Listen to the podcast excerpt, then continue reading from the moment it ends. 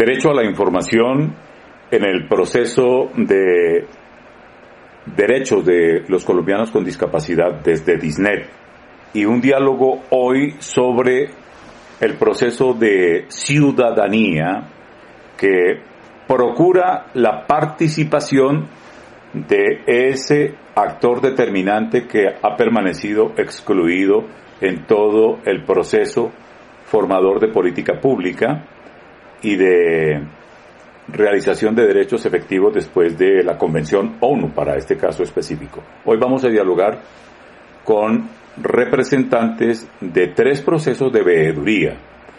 La veeduría mm, Cabildo Abierto, que ya lleva un proceso de diálogo importante, la Veeduría Nacional de Discapacidad, que se identifica con la sigla PND. La primera, la Cabildo Abierto, está hoy representada por Luz Marina Pérez Naranjo, profesional con amplia experiencia en procesos de planeación. Óscar Saúl Cortés representa la coordinación de la Veeduría Nacional de Discapacidad, comunicador, politólogo. Y Claudia Cecilia Ruiz representa la Veeduría de Familias de Personas con Discapacidad, BEFADIS, que genera su acción desde Antioquia, tiene epicentro allí en, la capital antioqueña. Bueno, vamos en la mitad de un gobierno y un gobierno tiene a su cargo un plan nacional de desarrollo y ese plan nacional de desarrollo vigente en este tiempo se llama Plan Nacional de Desarrollo Colombia con Equidad y allí hay un capítulo referido a los derechos de los colombianos con discapacidad.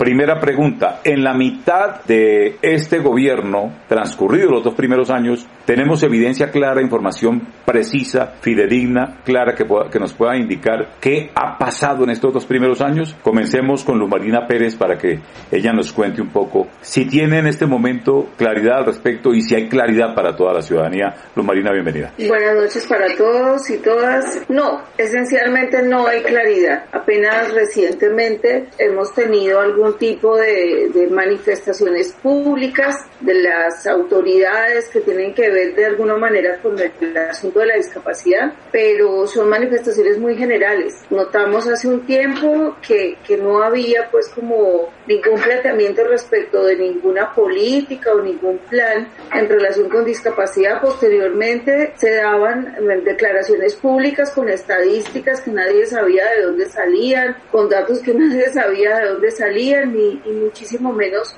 sin informar sobre algún proceso. Y últimamente, pues simplemente nos están dando una información muy general donde, digamos, hay unos planteamientos que tampoco tienen ninguna claridad.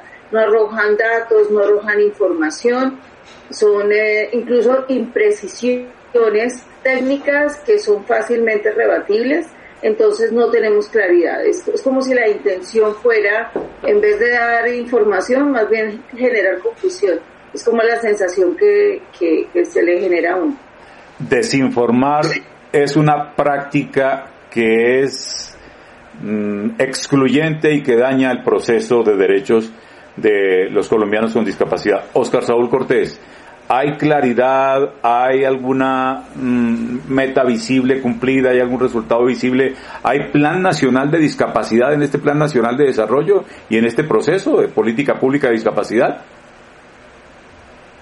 Bueno, hay instrumentos, hay documentos, hay acciones aisladas y otras coordinadas de distancias, pero no se conoce, digamos, un término oficial, formal de un documento que nos integre a los ministerios, a sus planes indicativos, a sus planes a mediano y largo plazo y la articulación con la política de Estado que está vigente desde el documento COMPE 166.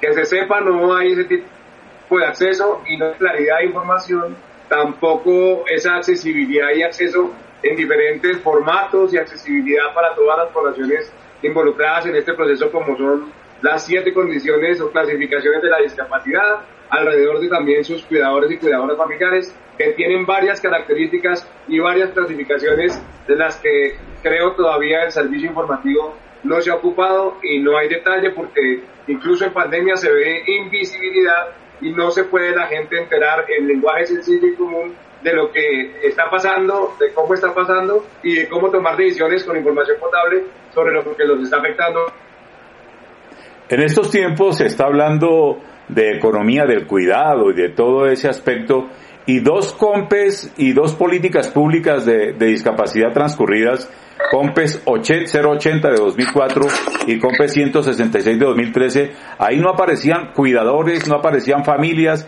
no aparecía ese actor que irrumpe en este proceso. Desde la perspectiva de las familias y sus veedurías, se ven resultados tangibles tanto para las personas con discapacidad como para todo el contexto de familia y para los derechos de los cuidadores. Hasta el momento, Claudia Cecilia, ¿hay algo o cómo lo ven ustedes?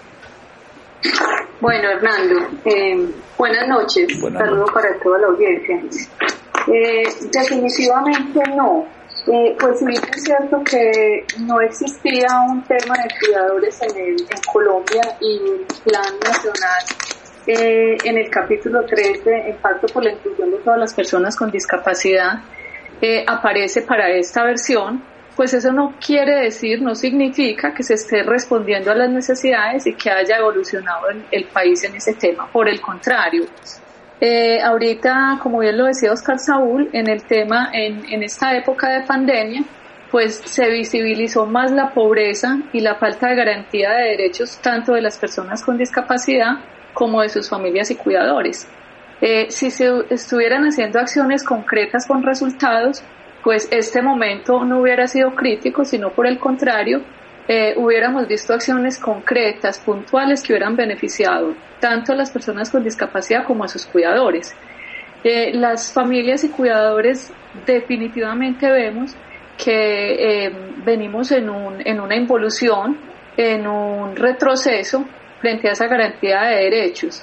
Eh, es por eso que ahorita venimos trabajando en el tema de proyecto de ley de cuidadores precisamente porque necesitamos la, la garantía de los derechos humanos del cuidador para que esa sobrecarga que tiene, que es una sobrecarga debida específicamente a, a la ausencia del Estado frente a, a las personas con discapacidad, entonces nuestros hijos y familiares son personas que no han podido tener el acceso a toda la oferta de servicios que necesitan en cuanto a salud, inclusión en, rehabilitación y habilitación, inclusión educativa, inclusión laboral, inclusión productiva, puesto que esa falta de, de, responsabilidad que ha tenido el Estado frente a nuestros hijos han hecho que ellos sean unas personas que no puedan desarrollar su autonomía. Entonces el cuidador tiene que dedicar eh, mucha parte de su tiempo restringiéndose a una vida productiva y eso simplemente nos muestra una respuesta a tu pregunta que no tenemos en este momento, así aparezca en las líneas del Plan Nacional de Desarrollo, no tenemos cómo medir para poder decir que hemos avanzado. Por el contrario, vemos condiciones muy distintas en retroceso una respuesta en unos dos o tres minutos a este contexto tan grande, Luz Marina. Cuando ya más o menos se visualizaba que el presidente de la República sería quien es hoy el presidente de la República, en el marco de su campaña hubo alguna confluencia de voceros de la discapacidad buscando estructurar algo en ese gobierno inminente. Y hubo una reunión y un encuentro, creo que fue en Neiva, y algo se configuró. Eh, Luz Marina, ¿Por qué no hay plan nacional de discapacidad en este tiempo? ¿Y qué hay de todo ese pliego y esa sábana de propuestas que se hicieron en ese encuentro de Neiva? ¿Y dónde quedó eso? ¿Y qué hay sobre el particular, Luz Marina?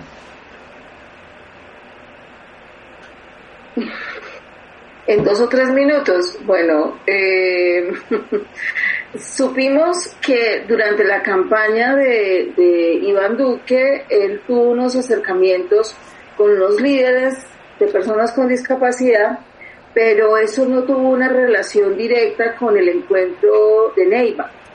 El encuentro que hubo eh, fue un encuentro de líderes en el marco del Congreso Nacional de Planeación del año 2018 en Neiva, eso fue el 29 y 30 de, de septiembre de 2018 y fue producto de, ese encuentro fue producto de un acuerdo que hicimos el primero de septiembre de 2018 en el Socorro Santander, que nos encontramos eh, con el consejero que apenas se iba a, posesionar, apenas lo iban a nombrar en ese eh, taller Construyendo País que hubo en el Socorro Santander, la Red Santanderiana de Personas con Discapacidad llegó allá pues a hacer su, su participación, su intervención en el, en el taller Construyendo País.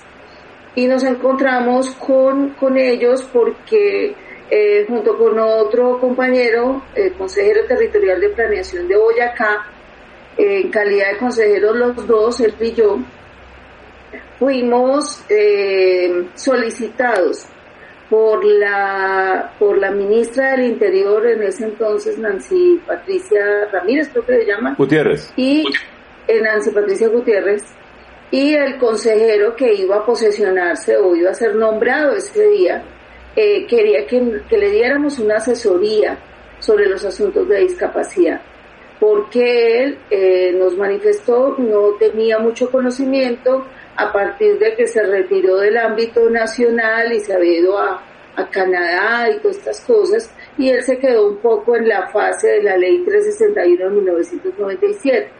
Quería que le diéramos unas líneas generales, unas líneas gruesas y que lo asesoráramos. Entonces en ese contexto nos encontramos y dijimos, bueno, eh, él nos solicitó que lo apoyáramos, que él quería que lo rodearan frente al, al proceso que se iniciaba, a un gobierno que apenas arrancaba y quería que los líderes de la población con discapacidad lo rodearan y lo apoyaran para hacer un ejercicio que fuera pues un ejercicio de gobernanza con participación de la sociedad civil y en acuerdo con, con el gobierno nacional. En ese sentido y por esa razón estuvimos de acuerdo en que además de, del encuentro que había nacional de representantes, consejeros territoriales de planeación por el sector de discapacidad, se unieran otros líderes de la discapacidad del país en, en este encuentro en Neiva el 29 y 30 de septiembre de ese mismo año. Nos encontramos, hubo una reunión aproximadamente de 200 personas, un trabajo participativo muy significativo con representación de muchos sectores del país y surgió una propuesta de trabajo, se constituyó una comisión que iba a ser eh, la que recopilara todo ese aporte que la sociedad civil había hecho en ese encuentro de Neiva, eh, personas con todas las discapacidades. Además estuvieron varios, creo que estaba la mayoría de los consejeros nacionales de discapacidad. En ese entonces estuvo Salam, estuvo este compañero Campo, el de los sordos, el representante de la comunidad sorda, estaba Olga Montes, estaban eh, creo que eran ellos tres los que estaban en ese encuentro fundamentalmente, más consejeros territoriales de planeación de todo el país y líderes de sociedad civil. Estuvo Redescol representado allá significativamente, estuvo Mosodic también estuvo representado en ese evento y de ahí surgieron unos, unos insumos importantes y nos sentamos en una comisión de 10 personas a redactar ese capítulo número 13 del Plan Nacional de Desarrollo. Aproximadamente el 60% de ese documento fue realizado por sociedad civil, redactado por nosotros, en acuerdo con la doctora Laura Pavón, que es la directora de Desarrollo Social del Departamento Nacional de Planeación. Ellos incluso nos permitieron eh, intervenir en la formulación de indicadores de indicadores que queríamos que no fueran, que no siguieran siendo indicadores de gestión, sino indicadores de impacto con, con números que se le pudieran hacer seguimiento y que realmente tuvieran una, una implicación en, en las condiciones de vida y en la dignidad de la gente. Eso fue lo que se hizo hasta ese punto.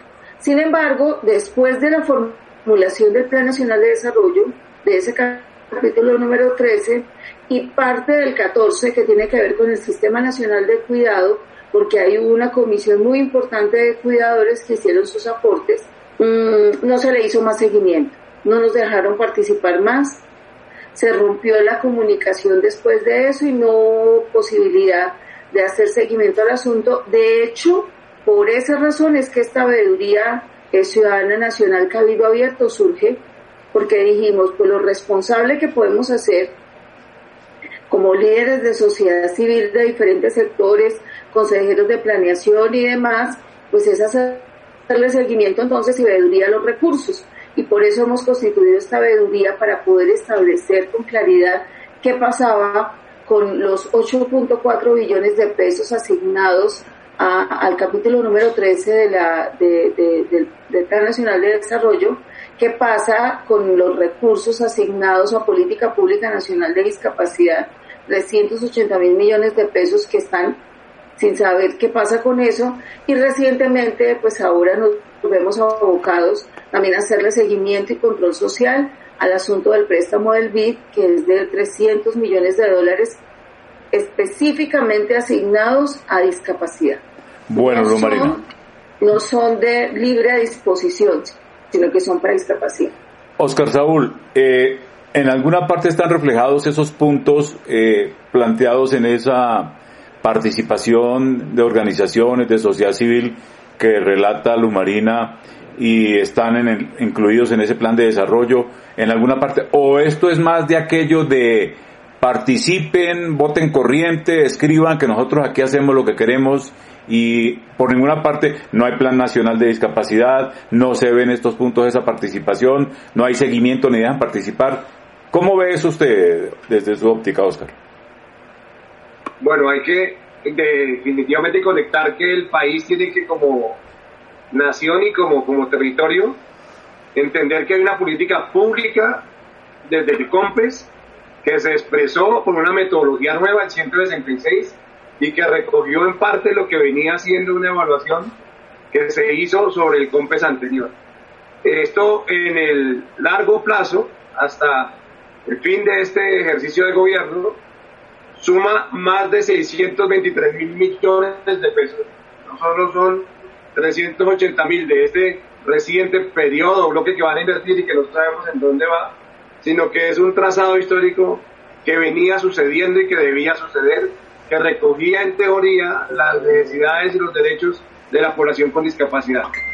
Por lo que se evidencia en ese desarrollo teórico de las cosas, no hay ni gobernanza, ni gobernabilidad, ni garantías para la participación. Parte de la idea de la gente quedó en el documento, pero no todo. Y no todo quedó de esa reunión de consejeros y líderes de Neiva.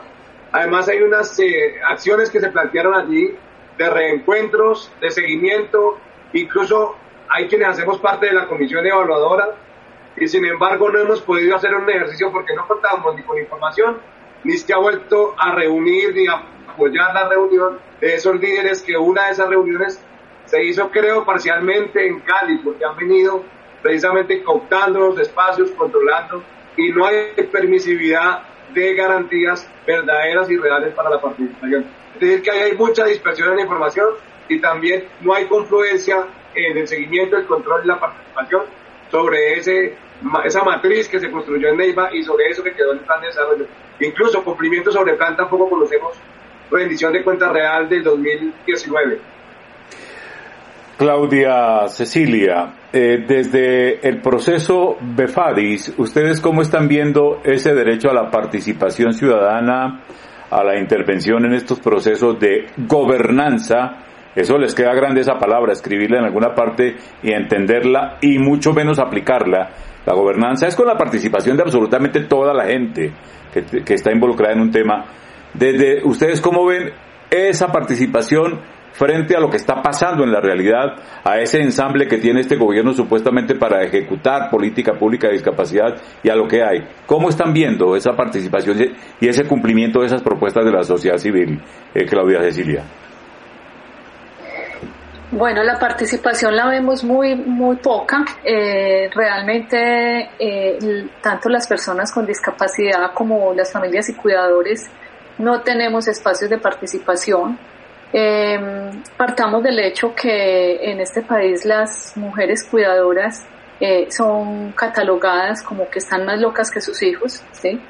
Eh, hay un desconocimiento total de la capacidad que tienen las, las familias y las cuidadoras de este país, eh, la capacidad de liderazgo para participar la cual nos está dando. De hecho, la, eh, ha surgido, esta participación ha surgido por iniciativas propias de que las mismas personas cuidadoras y, familias se organizan y se federan para generar una participación paralela al Estado, porque por el lado del gobierno pues no hay ninguna, ninguna eh, forma que se genere de participación.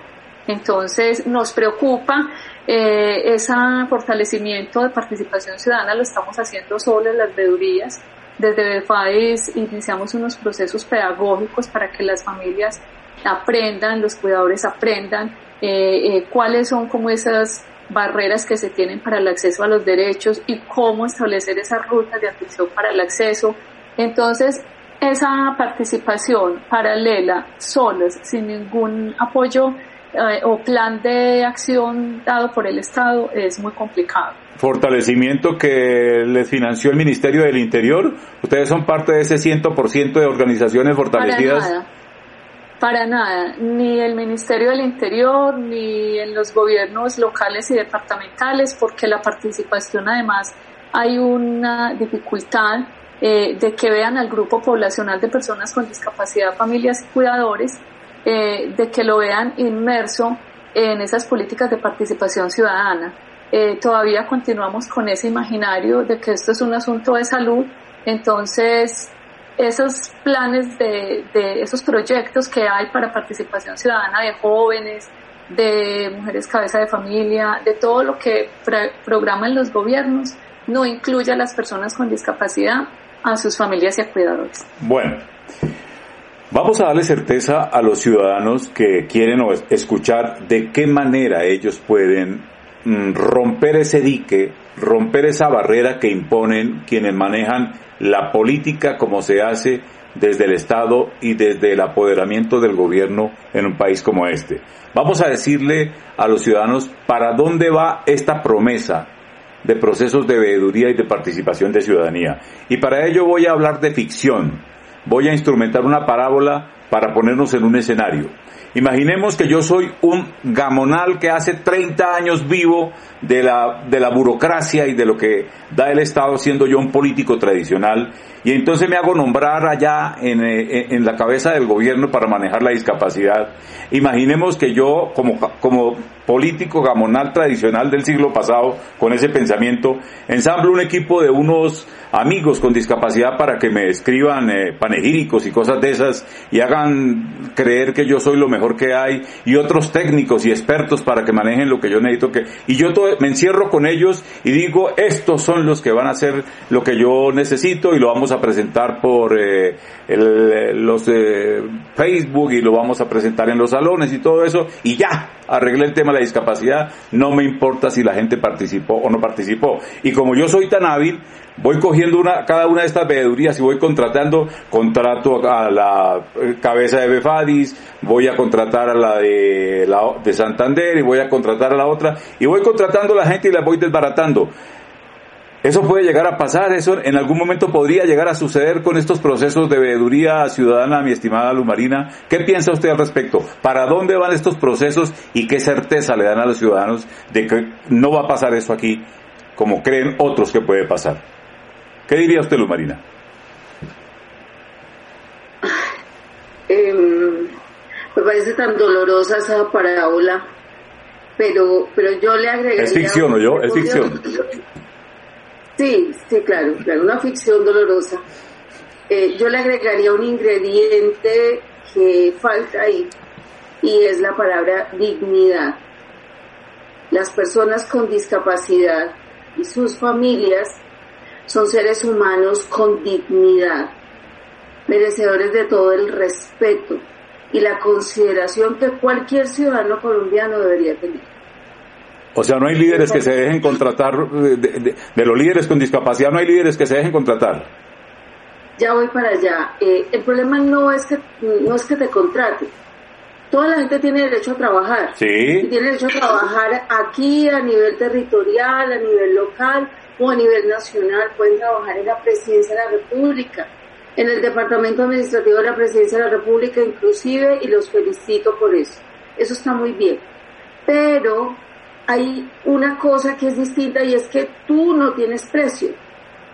Tú puedes ejercer tu rol profesional, tu rol técnico, tu rol como ciudadano, como, como líder de la sociedad civil, pero con dignidad y hay personas, muchas gracias a Dios, bastantes líderes a nivel nacional, en los territorios, incluso los más alejados, en el Guaviare, en el Putumayo, en los llanos, en la Guajira, en la costa, en diferentes lugares del país, en Antioquia, en Santander, aquí en Boyacá, son líderes con respeto y con dignidad que tienen una trayectoria, que tienen un conocimiento, una experiencia y que saben del tema, que han hecho el trasegar desde que no existía una política pública nacional de discapacidad, cuando no existía la Convención de Derechos de Personas con Discapacidad y todos eran enfermos.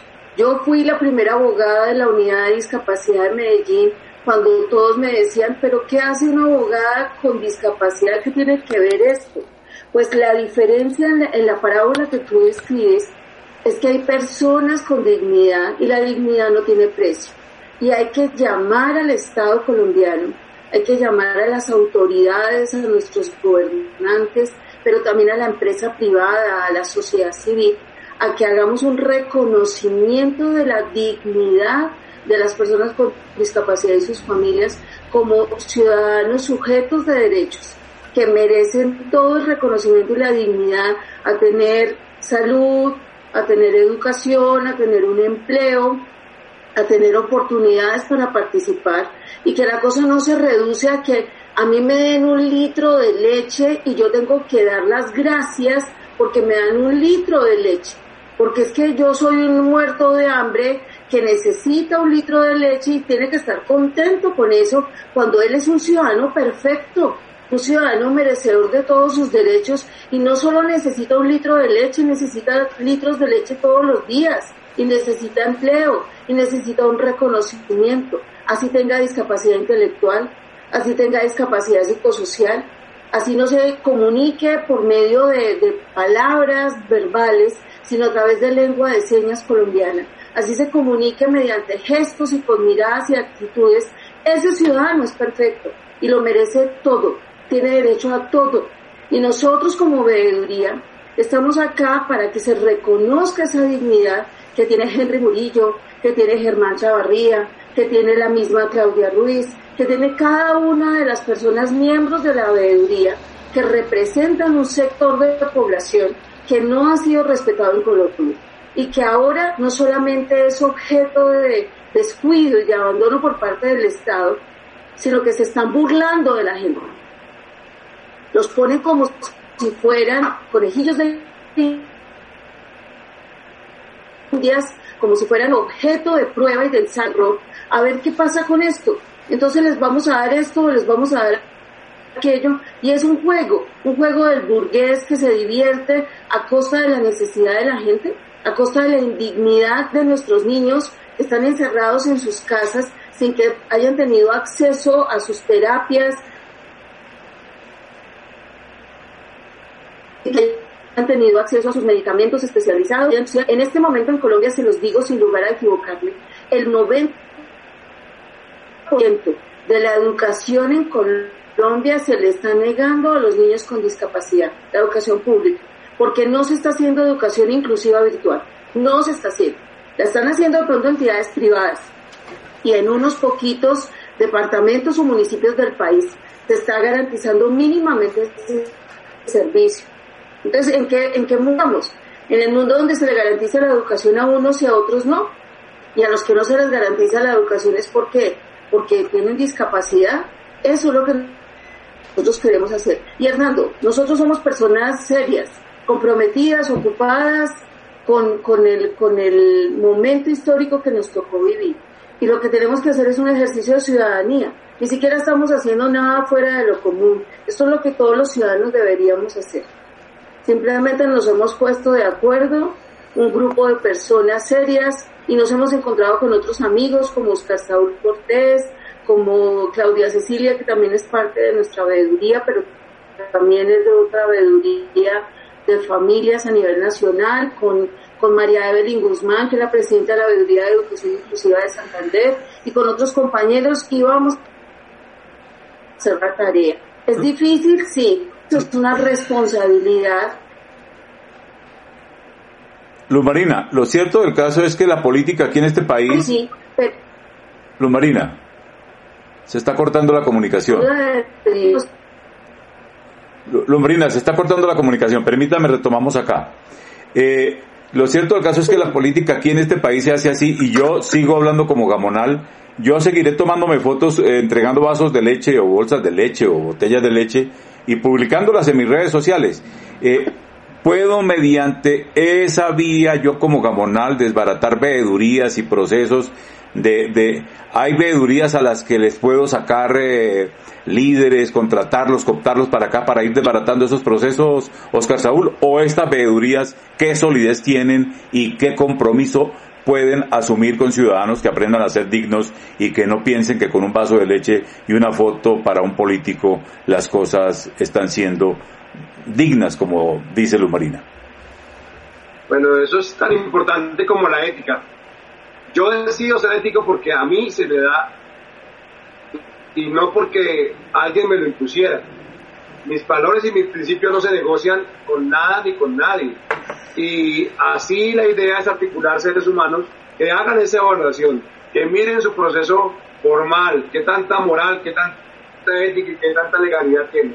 Yo creo que si uno se rodea y se articula con ciudadanos de a pie como los que hemos venido encontrando, porque nuestra meta es activar comités municipales en todas partes para cumplir ese deber ciudadano de la ley 1757 del 2015, que realmente da como deber el hecho de hacer veedurías y como una obligación de todos los seres de un país el control social como Colombia, que tanto lo necesita. En el marco y en los contextos tan difíciles que estamos viviendo, como la implementación de unos acuerdos de paz, como el proceso de verdad, justicia y reparación, como el derecho de las víctimas con discapacidad, el derecho de todas las poblaciones focalizadas, y hablemos de pueblos ROM, LGTBI, personas afro, todas las poblaciones y todo el ciclo vital de infancia, se da siempre, de juventud, de vejez, en todos los ciclos y en todos los espacios, hay gente comprometida, gente seria, gente que realmente quiere hacer la tarea y que se está despertando, que no está comiendo entero. Gente con discapacidad que durante cuatro años estuvieron disfrutando una estrategia que los activó en comunicación y que los metió en un, digamos, sistema de análisis en que no tragan entero, en que cogieron criterio. Cuando uno tiene criterio, cuando la gente tiene criterio y se suman los criterios, creo que logramos decir cosas tan serias como que aquí en Colombia históricamente no ha habido un diseño institucional adecuado y que no han logrado configurarse las propuestas que desde hace 20 años hemos venido haciendo diferentes líderes en diferentes momentos. Que desde hace 10 años se dibujó ese diseño y se está desarticulando el deber ser, aunque el cómo esté más o menos establecido, el qué de esas acciones no está claro y no está bien manejado.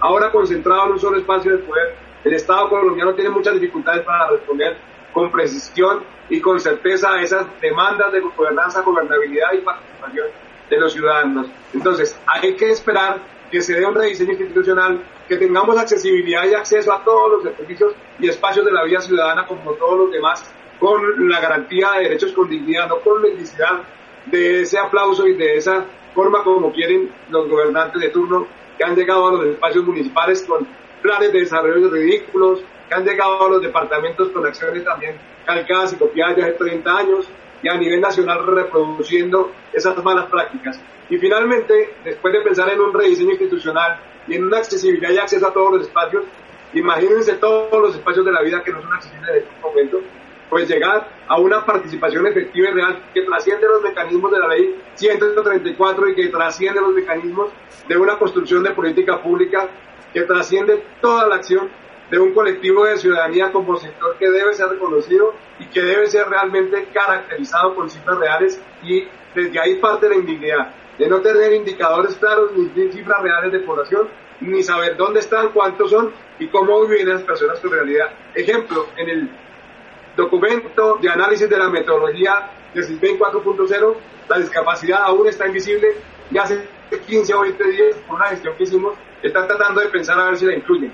Así no se puede desarrollar un país y no se puede dar cumplimiento a una convención como la de Naciones Unidas, que es amplia y exigente con todos los principios de implementación. Las glosas de Naciones Unidas siguen todavía por hacerse en revisión. Hay muchas cosas que siguiéramos hablando en profundidad y que no están claras para ningún ciudadano del común con discapacidad frente a esta responsabilidad enorme que tiene el Estado colombiano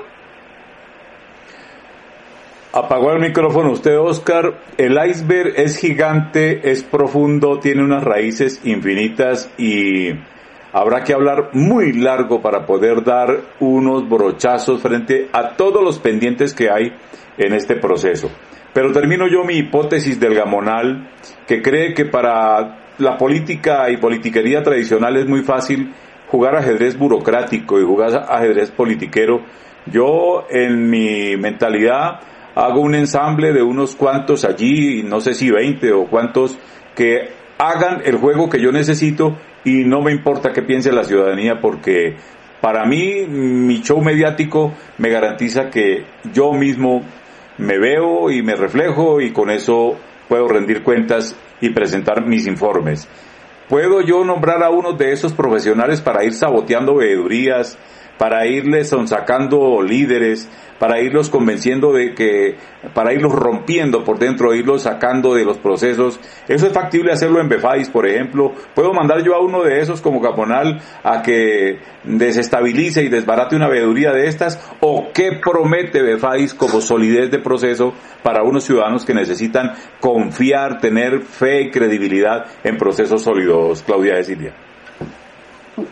Hernando, en los casi tres años que llevamos de Befais, ya nos ha sucedido. Eh, en alguna eh, veeduría que hicimos con recursos públicos a una EPS, intentaron cooptar como, como desde BEFADIS cómo hacían un trabajo de evadir sus responsabilidades. Entonces eso lo ve uno permanentemente en este país y lo estamos viendo a nivel nacional desde la, desde la consejería. Voy a ser un poco beligerante en dar esta respuesta y, ahí sí pienso eh, lo que decía Luz Marina, lo, lo mal no está en que sea contratado por el gobierno y que haga desde que tenga unos principios éticos como veedor. Lo mal está en que se acolite eh, el trabajo equivocado que se está planteando desde el sector de discapacidad. Eh, tener una, un contrato eh, para diseñar una estrategia de comunicaciones para la inclusión de las personas con discapacidad, uno esperaría que se dieran unas líneas técnicas con enfoque de derechos, con que en este país eh, acoliten estrategias de las fotografías como tú decías, de años con caridad eso es inconcebible. Entonces, eh, desde BEFAIS hemos tenido muy claro que nosotros aplicamos y aplicar, seguiremos aplicando los principios éticos de un veedor. Ya hemos vivido situaciones que todos los veedores que si verdaderamente es la veeduría lo hagan desde esos principios. Eh, lo que pasa es que muchas veces eh, escogen este camino para dar un salto hacia la contratación y por eso es que se dejan comprar tan fácil. Eh, desde FAES no tenemos ninguno el, el criterio de haber llegado a ejercer este mecanismo de control social para dar pasos a contrataciones de nada. Entonces, ahí lo importante es que quienes hacemos el eh, ejercemos el ejercicio de la veeduría, pues tengamos claros los principios éticos para que personajes como varios que utilizan ese mecanismo en ese país eh, no permitan encontrar esos caminos. Entonces, desde BEFADIS no lo encontrarán. Las familias y cuidadores eh, de BEFADIS estamos firmes en seguir trabajando sobre la garantía de derechos de las personas con discapacidad sin ninguna cooptación. Finalicemos este segmento de conversación, Lumarina, porque le repito, aquí necesitamos hablar muy largo y muy profundo, porque lo que hay aquí pendiente es terrible. Es que está pendiente ni más ni menos que la inclusión de la ciudadanía, de todos los colombianos con discapacidad. Aquí, aquí lo que se ve, el pedazo del iceberg que se ve, es un ajedrez burocrático que no va más allá de 25 o 30 personas. Y un ensamble de expertos llenando documentos, instrumentos, protocolos, eh, sabiduría técnica y científica y lo que se quiera y normativa, pero ahí queda. Ahí queda en esa nata. Y unos cuantos contratistas consuetudinarios en círculo vicioso que se aprendieron todas las claves de la contratación. Y entonces las preguntas que hacemos sobre los 380 mil millones que en este momento están en ejecución y los otros 8 billones que se prometieron allá en el plan de desarrollo y los 300 eh, millones de dólares que dicen que no los miren que porque eso no, ese es un cuentazo que hay que, no hay que comérselo, hay que dudar todo el tiempo y hay que mirar como debe ser la ciudadanía no ha participado hasta ahora y no es temerario afirmar que los derechos de los colombianos con discapacidad están pendientes en medio de tanto experto, de tanto curso, de tanta capacitación que dice que fortalecieron al 100% de las organizaciones. PEFADI no recibió absolutamente nada de ese proceso. ¿Qué le decimos finalmente a, a los ciudadanos, a la gente, como compromiso de este proceso de veeduría para la formación de esa masa ciudadana que entre a participar y que rompa ese dique de exclusión que marcan estos ensambles de intereses que estamos relacionando. Luz Marina. Luz Marina. Eh, coincidiendo con, con, esa reflexión. Sí, hola. ¿Me escucha? Sigue, sí. Eh, sí, eh, coincidiendo con esa reflexión que hace Hernando, eh, varios de los compañeros de la veeduría, después de que vimos la última rendición de cuentas que se hizo en, en, Facebook Live, concluíamos una frase que es contraria a la frase que había en la publicidad del evento, y es todo para nosotros sin nosotros. Es que se está haciendo una gestión pública eh, sin contar ni con la población que opine, ni con sus necesidades, ni con sus aspiraciones. Eh, lo que se está haciendo es un manejo eh, de la situación, se está dando información equivocada, haciendo afirmaciones incluso temerarias. Una, una, una funcionaria que se atreva a afirmar una cosa contraria a la realidad de lo que hay en el contrato del préstamo del TIC es una persona que tiene un nivel de, de atrevimiento mayor cuando dice que unos recursos asignados para discapacidad son de libre destinación. Eso es ser temerario. Y yo creo que lo que, lo que se está perdiendo acá es justamente eh, el mínimo derecho a la participación que han tenido las personas con discapacidad. La gente no está pudiendo participar y por eso nosotros hemos querido abrir el camino, abrir esta ventanita, es una voz de las personas con discapacidad, la veeduría Cabildo Abierto, un Facebook Live semanal, para que la gente por lo menos tenga derecho a revirar, porque es que tras del hecho de que no se está recibiendo ningún beneficio, no se está siendo parte de ningún programa. Entonces la gente no puede decir nada, no puede opinar, no puede intervenir, no puede hacer discapacidad, está totalmente bloqueado. En este momento los comités municipales y departamentales de discapacidad en su conjunto, salvo excepciones muy puntuales que uno puede señalar, no se están reuniendo no se está tratando el tema de discapacidad. No es cierto que se le esté dando asistencia técnica a los comités municipales y departamentales, no es verdad. Y lo dicen ellos mismos, lo dicen los mismos miembros de los comités. No es cierto que se le esté dando orientación y se le está dando línea a los referentes de discapacidad del país. No es cierto. Y lo podemos afirmar tajantemente. Entonces, personas que vienen a burlarse de la población, tras de que no se están garantizando los derechos de las personas con discapacidad, no se les está dando los mínimos de garantía de derechos, tras de ese hecho se burlan de las personas. Ese hecho es un hecho, además de, presentación. Y lo que nosotros llamamos a los ciudadanos colombianos, con o sin discapacidad. Yo no tengo discapacidad, pero soy una persona activista del, del medio, comprometida con la causa, pero es que el punto no es si tienes o no tienes discapacidad. El asunto es cuál es tu postura frente al asunto? ¿Cuál es tu papel frente al asunto de que tenemos un grupo de población en Colombia que en este momento carece totalmente de derechos y que no tiene ni siquiera derecho a la participación, no tiene garantía para la participación?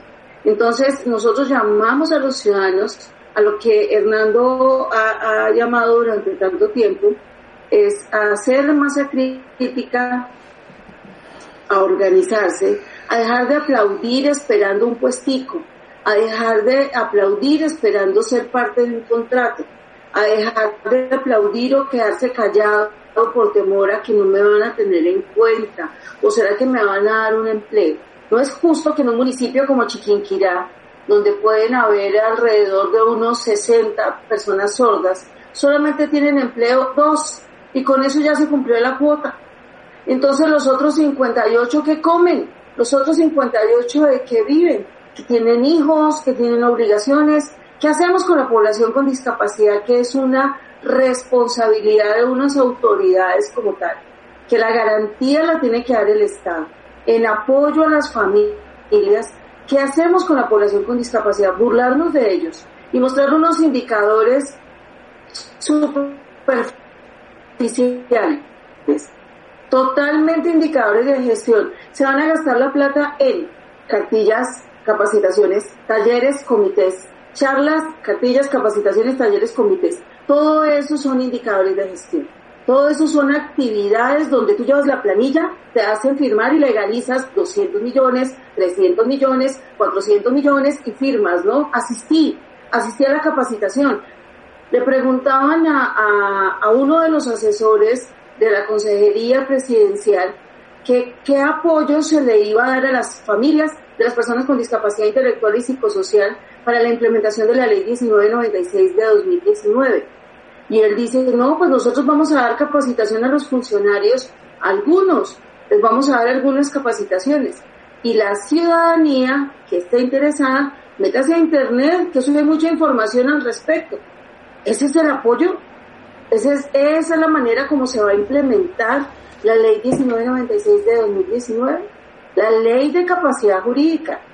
Eso es, eso es una cosa aberrante. Entonces nosotros hacemos el llamado nuevamente a la dignidad y hacer un verdadero ejercicio de ciudadanía y de veeduría, que es lo mínimo que podemos hacer en este momento. Oscar Saúl, si yo no puedo confiar en un ensamble burocrático, en un entramado de intereses configurado en un ensamble burocrático que me desinforma, que me engaña, que no me dice la información como debe ser, que excluye a toda la ciudadanía, ahí hay muchas cosas que celebran 800 millones que da el BID para funcionamiento de esa consejería. Investiguen por favor veedurías en el Comité Paralímpico Colombiano 700 millones de pesos del Ministerio del Deporte cuando era Coldeportes para dos videos que nunca se entregaron. Investíguenlo, investiguen ese contrato.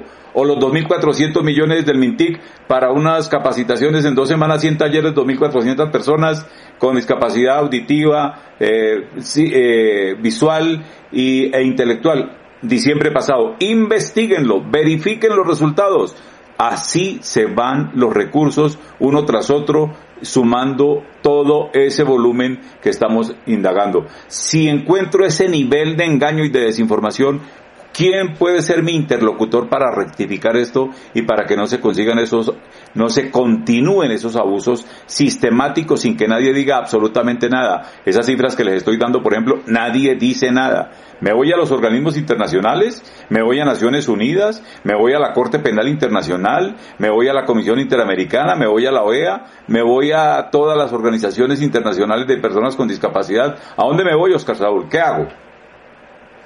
Las personas con discapacidad y sus familias están amedrentadas. Eh, se está incumpliendo el Plan Nacional de Desarrollo, por ejemplo, con la Ley 1878. Las familias de personas con discapacidad, que según el DANE pueden ser 650 mil personas con discapacidad que están involucradas como cuidadoras y cuidadores de personas de alta dependencia funcional, no tienen garantías para la vida. Ya un derecho fundamental que no necesitaba de convención para reivindicarse en Colombia y ese derecho fundamental eh, está siendo mendigado mediante acciones de desacato para que les den los implementos de cuidado de la vida de esas personas. para que les tengan los, los procesos de salud que necesitan, los medicamentos.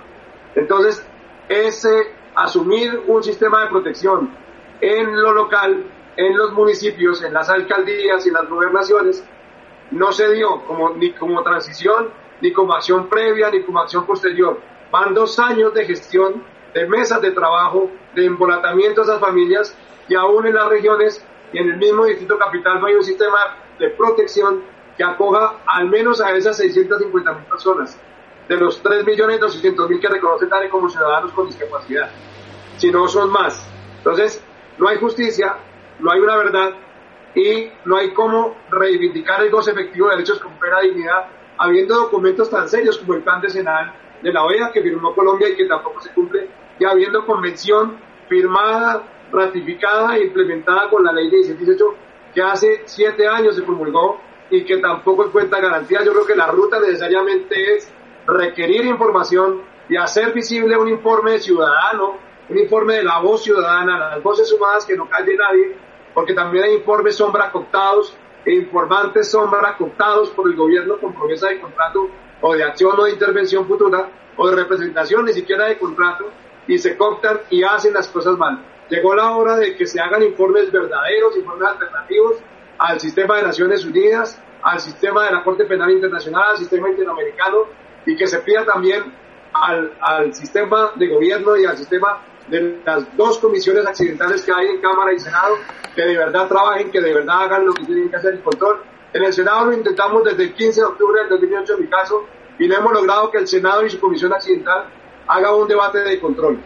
Entonces llegó la hora de que se exija también el mecanismo independiente no cooptado y no firmado con un contrato con la Universidad Militar de 400 mil millones de pesos para gastárselo quién sabe qué o en talleres o en fortalecimientos que no se den. Y también llegó la hora de pedir el protocolo facultativo, que es el mecanismo que me permite a mí como ciudadano, a los señores que están con miedo de que les quiten el bono, que les quiten el alimento que les dan la bienestarina o que les quiten el servicio de la EPS, si denuncian y si dicen lo que está pasando.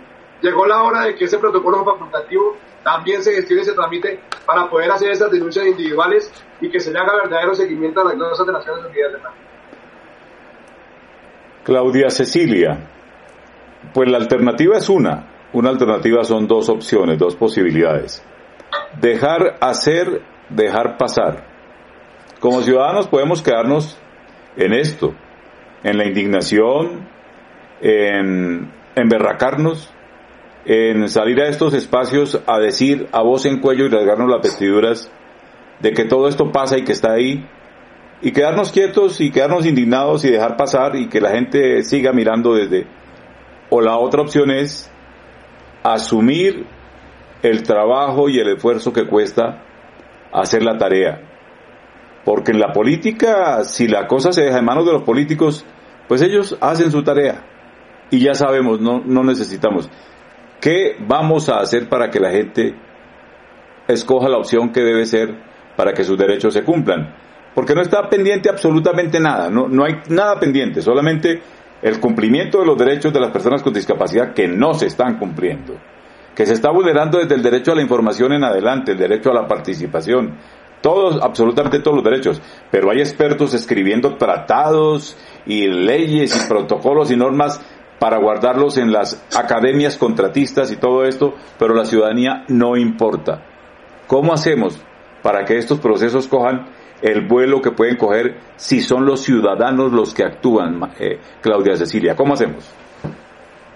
Bueno, definitivamente, como tú dices, esto es una labor de cada persona de hacer las denuncias. Eh, no es fácil, desde FAES lo promovemos a diario llegan denuncias por los diferentes medios de comunicación sobre aspectos como los que mencionaba Oscar Saúl ahora, de eh, barreras para acceder a medicamentos, a insumos, a los procedimientos, en plena pandemia las EPS interrumpiéndoles la teleintervención. Entonces, eh, hay, una, hay un mecanismo muy fácil que, que utilizan las entidades que quieren opacar esa participación y esa defensa de los derechos desde, desde cada eh, familiar y es cansarlos. Entonces, entre más vueltas lo ponga a hacer, entre más barrera le pongo, el ciudadano lo canso y ahí bloqueo la participación. eh, siempre les infundimos a todas las familias que llegan a BEFADIS que la participación se ejerce desde cuando yo identifico que a mi familiar le está vulnerando un derecho y lo denuncio, porque no puedo esperar a que otros hagan la tarea por mí. ¿sí? Entonces llegan muchas familias diciendo, por favor ayúdenme ustedes, veeduría. Pero aquí les decimos que veedores somos todos. Y si usted está viviendo esta situación, usted tiene que empoderarse y hacer la denuncia ante los órganos de control. Y si usted no hace esa denuncia, entonces nunca va a aprender a que a ejercer su ciudadanía para la defensa del derecho de su familiar. Entonces, definitivamente, todos tenemos una responsabilidad ciudadana y es ejercer esa labor de participación. Que el Estado no nos garantiza esa participación es cierto, la Convención lo dice, el Estado debe promover la organización, la articulación, la organización de las personas con discapacidad y sus familias, debe apoyar las vedurías, al Estado no le conviene que, se creen las vedurías. Pues claro, ¿cómo le va a convenir si eh, somos los que ejercemos el control de esos dineros públicos? Como ellos no lo hacen, pues tenemos que hacerlo cada uno pensando en que si cada uno aporta en esa labor de la defensa de los derechos de la persona con discapacidad eh, de nuestra familia, pues vamos haciendo un hilo y vamos sumando no podemos esperar ni a que el ministerio nos siga capacitaciones, ni a que eh, nos asignen recursos para llegar a talleres de capacitación. Definitivamente es un ejercicio que todos tenemos que hacer conciencia que debemos hacer y que si lo hacemos uno a uno vamos sumando, ¿sí? Pero la participación hay que hacerla, hay que denunciar, hay que denunciar ante a donde se tenga que denunciar. Bueno, muchísimas gracias. Tres procesos de veeduría participando aquí en esta conversación y vamos a instrumentar más elementos para pues hacer más pedagogía y para informar a nuestros ciudadanos.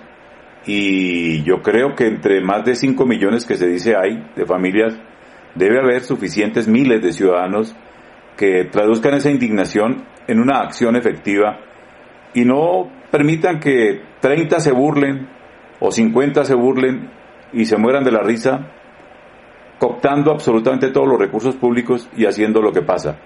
En mi, en mi, en mi hipotético mundo de gamonal tradicional, yo muerto de la risa a Luz Marina viéndolos a ustedes, haciendo cabildo abierto todas las semanas, eh, diciendo todo lo que dicen, pero si no hay ni un derecho de petición, si no los veo ir a las unidades de periodismo investigativo serias, que profundicen en esto y empiecen a destapar todo esto. Si no los veo ir a las instancias internacionales, si no los veo ir a los, a los informes de los organismos multilaterales, si, si los veo que se dejan burlar absolutamente. Yo muerto con mi risa triunfal y en mis Facebooks y en mis Twitters seguiré sacándome fotos con personas con un vaso de leche.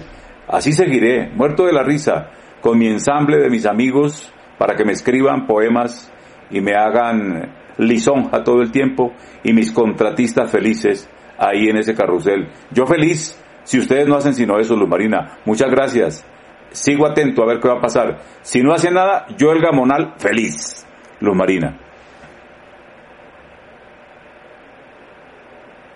Bueno, pues eh, sin ánimo de, de, ser pretenciosa, eh, un trabajo serio requiere estudio, requiere investigación. Eh, salir, digamos, a, a, medios o incluso hacer reclamaciones superficiales es fácil. Cualquiera lo hace, incluso detrás de, de una cuenta de Twitter o detrás de una cuenta de Facebook uno puede decir muchas cosas y hacer la catarsis y todo el tema. La verdad queremos hacer algo serio, algo que tenga trascendencia porque las personas merecen respeto y merecen que esto se haga de manera seria. Estamos construyendo un equipo. No es fácil, esto es una labor ad honorem, esto es una labor que se hace por pasión, por compromiso, con una responsabilidad social que, que hemos asumido voluntariamente. Nadie nos paga y no nos deben pagar por esto. Eh, nadie nos presiona ni para hacer ni para dejar de hacer. Es una labor que, que hacemos con todo el gusto, con toda la voluntad, pero con gran esfuerzo, porque igual somos personas que trabajamos, que tenemos responsabilidades, que tenemos familia, que tenemos compromisos y lo hacemos con muchísimo gusto. Entonces, qué rico poderse dedicar exclusivamente a esto. Yo encantada necesitaría un patrocinador, aprovecho esta difusión para conseguir un patrocinio o algo, porque yo encantada me dedicaría a esto exclusivamente, pero con la ayuda de Dios y con bastante trabajo que queremos hacer, seguramente vamos a dar frutos en, en, un, buen, en un corto tiempo, esperando que, que las cosas se desarrollen, porque tampoco nos ganamos nada con angustiarnos, con desesperarnos y ya, ya queremos resultados, si no es sólido lo que queremos plantear. No, estamos, no hemos dicho nada que no sea verdad. Bueno, la idea es que tenga soporte, ¿no? Lo, lo que nosotros estamos haciendo. De eso se habla. Eh, eh, aprovecho para agradecerte a ti, para agradecer a Oscar Saúl, para agradecer a Claudia Cecilia y a cada uno de los miembros de cada veeduría que hay en el país, tanto de, veedurías de educación inclusiva como veedurías de salud, veedurías que tienen que ver con, con inclusión laboral, veedurías de todo tipo, a los líderes que están haciendo procesos. Les agradezco de todo corazón el trabajo que hacen porque es necesario y falta mucho por hacer pero, pero ahí vamos avanzando y, y la idea es que esto no crezca, sino que se vaya mermando el, trabajo que haya que hacer, pero que podamos dar resultados, que es lo que la gente desea, ¿no? Frutos, bueno, Lo primero que requerimos de ayudar a comprender al ciudadano de a pie es que los procesos son procesos y los procesos sólidos son con evidencia y documentando y haciendo la tarea y dejando las constancias en todas partes. Yo, el Gamonal, feliz de que eh, sus líderes de su se dejen contratar a Oscar Saúl y voy a ver si lo logro contratar a usted o voy a mirar a ver de qué manera le desbarato ese asunto porque pues a mí me va bien en los negocios y con mis socios y todo y entonces pues procuraré, ahí estoy mandando gente a que le desbaraten allá su proceso de lo débil que sea usted y de lo que menos haga, para mí mejor porque voy a ir bien en mi negocio. ¿Cómo, cómo la ve usted, Oscar Saúl? Estamos llegando a articularnos con la red de redes de veedurías en general. Estamos hablando claro y miren aquí el diálogo de unidad, eh, de trabajo, a cada uno en su línea, cada uno en su gestión. Vamos por buen camino. Yo creo que un contrato no nos debe silenciar como ciudadanos. Yo también coincido con mis compañeras de panel en el sentido de que un contrato es necesario para llevar el sustento a la casa y está bien que se dé. Pero un contrato no es callarlo, no es un tapabocas. Un contrato no es un arrodillado. Un contrato no es para hacer aplausos. Un contrato no, no es para entonces ya desviar la mirada del ciudadano y ser cómplice de lo que está pasando. Yo creo que eso sí no cabe en un buen ciudadano, en un ser ético, en un ser moral, que eso pase. Entonces, los organizados, nosotros los ciudadanos somos el Estado. Y el sistema que nos tocó es este sistema de gobierno y sobre ese tenemos que interactuar, sobre ese tenemos que dejar, como dice Claudia, las constancias de rigor y también hacer insistente y vehementemente el llamado a los entes para que haya responsables fiscales, penales, disciplinarios y también para que haya fiscales y para que haya procesos de veeduría en todos los municipios, en todas las veredas, para que también haya sanciones con debido proceso, con respeto por las personas, suave con las personas y duro con los problemas, hayan sanciones éticas y sanciones morales, porque hay gente que hace cosas legales pero no son éticas con la población con discapacidad. Que eso se sepa ya es un avance. Que las unidades investigativas tengan de dónde tomar información seria, veraz, oportuna, pertinente y de calidad. Es lo que estamos tratando y es lo que estamos buscando y estamos llevando. El llamado a las entes de control, a la Contraloría, a la Procuraduría, a la Fiscalía y Defensoría del Pueblo, para que realmente hagan su labor se sumen a la Auditoría General de la Nación también, que haga su labor y verifiquen todo lo que está pasando, todo lo que valientemente algunos ciudadanos ya están denunciando, ya están radicando, ya están transfiriendo a esas entidades para que el análisis se dé. Entonces es una dinámica en la que no vamos a hacer asustadurías ni extorsionadurías, como ya sabemos que existen en algunos municipios en algunas partes del país. De esas no queremos ninguna acá, hay gente que se nos acerca a eso, no. Gente que se nos acerque con intenciones de contratitis, no. Pueden venir y pueden desbaratar, pero volvemos a construir. Tomamos una decisión seria y duramos mucho tiempo pensándola. Y la estamos ejerciendo con toda dignidad y podemos estar contratados, pero podemos simplemente desde nuestra vida ciudadana seguir haciendo la tarea que nos corresponde. Eso no nos cauta la oportunidad. Y a la gente que se va, pues que bien se vaya, pero llegarán muchos más y cada día seremos más. Y en ese sentido la pedagogía, la información y todo el acompañamiento para que logremos dar el paso siguiente a ver resultados pronto entre todos, todos caminando para el mismo lado, creo que lo vamos a lograr más pronto que tarde. Una responsabilidad de estas veedurías es verificar el desempeño de esos 4.260 eh, servidores públicos que tradicionalmente han estado ahí en la nómina eh, del Estado y de dónde están esos nuevos también que están incorporados al sector privado y a los de la nómina burocrática mm, gubernamental del proceso hay que hacerles una veeduría bien rigurosa y bien sólida que es la mejor ayuda que se le puede hacer a un profesional con discapacidad. Lo que se requiere es que un profesional con discapacidad sea ético, sea competente, que demuestre lo capaz y preparado que está. No los que no tienen esa vocación y son éticos y que intentarán seguir desbaratando, intrigando, eh, haciendo lo que pretenden hacer, también hay que hacerles veeduría. Y a los que trabajan bien y hacen excelente trabajo, también hay que hacerles veeduría y que se ganen su plata bien ganada. Por supuesto tienen derecho, pero hay que ser respetuosos, dignos y no engañar a la gente y no hacer lo que se hace desde ciertos sectores con la gente. Claudia, pues las familias y los cuidadores tienen su papel determinante para hacer que todo esto se vea como debe ser y para hacer control social y hacer verificación a lo que tiene la responsabilidad de hacer eh, el Estado, el Estado en sus distintas dimensiones y el gobierno en estos compromisos. Claudia, su mensaje final para las familias en este segmento del diálogo de esta noche. Bueno, el mensaje es el siguiente Muchas familias dicen, eh, bueno, y FADIS, ¿por qué se centra tanto en todo lo que pasa a nivel de Colombia con la inclusión? Si yo de eso no lo no, no vivo, sino como todo lo que tiene que ver con la inclusión educativa o con las barreras que tengo en salud de mi hijo. ¿Yo qué más puedo hacer ahí para entender todo eso? El mensaje es que las familias y cuidadores tienen que tener claro que tenemos una convención internacional de derechos para nuestros hijos, que tenemos una ley ratificada, la 1618 en nuestro país, y que hay que ejercer el mecanismo de que debería para qué? Para que se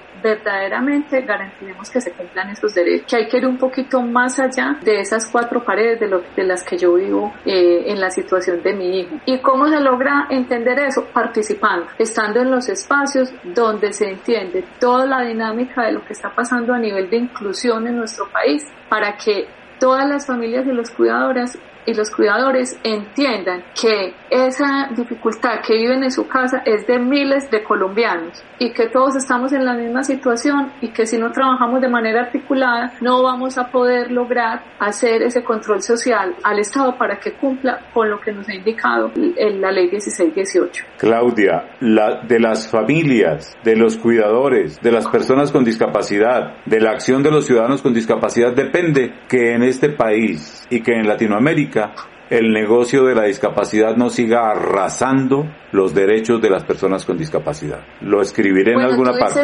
Que el negocio de la discapacidad no siga arrasando los derechos de las personas con discapacidad. Dices algo fundamental, Hernando, y es que eh, también se ha vendido la idea de que cualquier servicio, cualquier oferta que se le ofrece a las personas con discapacidad es un favor. Entonces hay que salir un poquito también de ese imaginario como como familia, como cuidador, que ningún prestador, ningún organismo del Estado que genere programas o proyectos para las personas con discapacidad nos está haciendo favores. Es que tenemos unos derechos a estar incluidos en la sociedad y por eso es que el Estado tiene que generar esas ofertas para que nuestros hijos gocen de esa plena autonomía. Entonces, eso es lo que ha pasado también con que las mismas familias permitan la comercialización de los derechos de nuestros hijos, porque se piensa que están haciendo favores y no van más allá de denunciar que muchas veces las mismas IPS, los mismos colegios vulneran el derecho y la familia se queda ahí y no va más allá a la denuncia. Entonces el mensaje final es ese,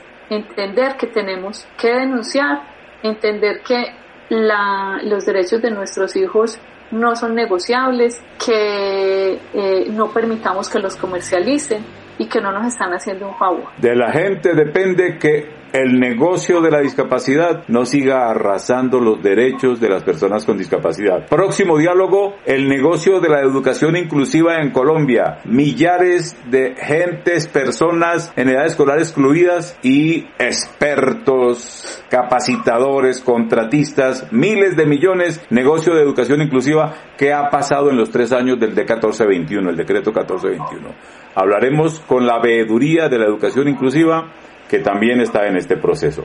Muchas gracias por la paciencia y el esfuerzo es porque entendamos algo de lo mucho que está por aclarar en este proceso. Buena noche. Gracias Hernando, buena noche. Gracias a todos, gracias. Gracias a todos, un abrazo. Buena noche para todos, chao.